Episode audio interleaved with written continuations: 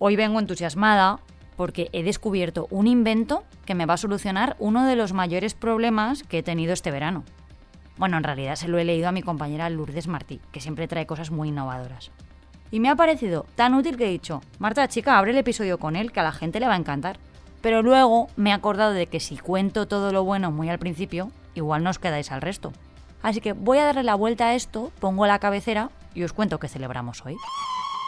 Soy Marta Hortelano y cada día, de lunes a viernes, quiero darte buenas noticias. Así que si necesitas un día sin sobresaltos, este es tu lugar seguro. Los buenos días, un podcast diario para ponerte de buen humor. Habrá mucha gente con suerte a la que todavía no se le hayan acabado las vacaciones y pueda estar unos días más de descanso. Gente que hoy, por ejemplo, la decisión más complicada a la que se tenga que enfrentar sea qué tomar de aperitivo. Dramas del primer mundo. Eso es una de las cosas que más echo de menos de mis días de vacaciones. El vermú, las aceitunas, las patatas fritas. Además sin hora, ¿eh? A demanda, cuando uno tiene sed. Yo hoy no voy a poder hacerlo porque estoy aquí trabajando y queda feo. Pero traigo aquí esta efeméride porque hoy, 19 de septiembre, se celebra el Día Mundial del Aperitivo. Y me parecía la mejor forma de empezar este episodio. ¿Que no puedes celebrarlo este martes? Pues vamos a hacer un ejercicio de positivismo y vamos a visualizarnos el fin de semana, delante de una bebida bien fresquita. En nuestro país hay centenares de aperitivos muy diversos y cada persona tiene uno favorito. Los clásicos populares, pues las aceitunas, los embutidos, los quesos, los snacks o los frutos secos. Y no, no es algo que haya nacido hoy. La tradición tiene más de 250 años. Viene del latín aperitivus, que significa que ayuda a abrir, es decir, algo que nos ayuda a abrir el hambre. Y venga, de regalo te voy a dar algunas ideas que nunca fallan en mi aperitivo. Lo mejor, unos buenos boquerones en vinagre con patatas fritas crujientes.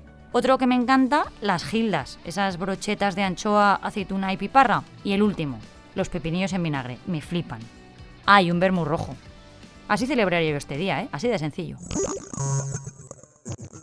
Quien sin duda se ha ganado un buen aperitivo es la persona que hoy os voy a presentar. Se llama Leslie Dar y vive en Canadá. Lleva plantados casi 400.000 árboles en su país en los últimos tres años.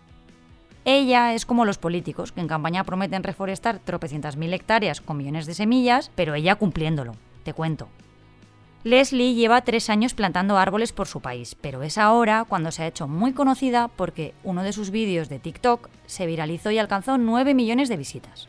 En él aparecía plantando 4.545 árboles en un solo día.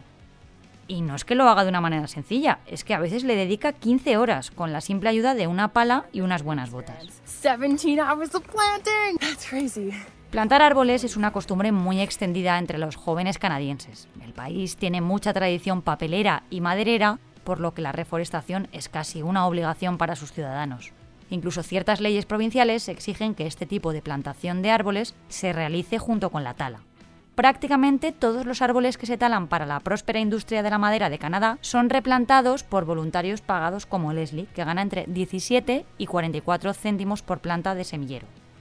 A día de hoy, atención, ha plantado 372.290 árboles en los últimos tres veranos. ¿Y dónde lo hace? Pues en áreas quemadas por incendios o en bosques que han sido talados, donde sea que la lleve su pala.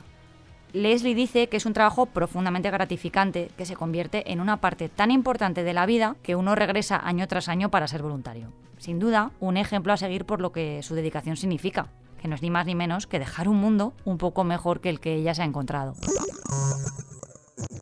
Y venga, no os hago esperar más. Como os decía, uno de los grandes problemas que tengo todos los veranos, y cada vez más primaveras y más otoños, son los mosquitos. Es que me acribillan, en cualquier circunstancia, con cualquier ropa. La ciencia dice que es porque tienen unas personas elegidas, unas favoritas, que son, no sé, un grupo sanguíneo, no sé qué feromonas. Pues al menos yo las noches las voy a tener resueltas gracias a este inventazo. Se trata de unas sábanas para la cama que espantan a los mosquitos, así tal cual. Y lo mejor es que esta creación tiene sello valenciano. Lo ha sacado al mercado una empresa de cocentaina que se llama Happy Friday. La tecnología estaba en el mercado, pero a ninguna empresa de ropa de cama se le había ocurrido aplicarla. En esta compañía se decidieron y tras muchas pruebas nació Mosquit, una especie de juego de palabras entre mosquito y quita. Son nanopartículas con el producto repelente que se aplican en las sábanas. Y no, No es un insecticida. Tú ves la sábana y no hay nada distinto, ni cuando se usa, ni en su olor, ni tampoco cambia la textura. Es que no se aprecia nada.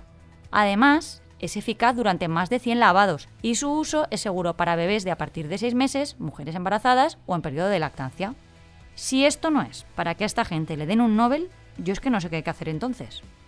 Bueno, os dejo que me voy a ver si pico algo, que me ha entrado hambre de tanto hablar de aperitivos. Mañana más.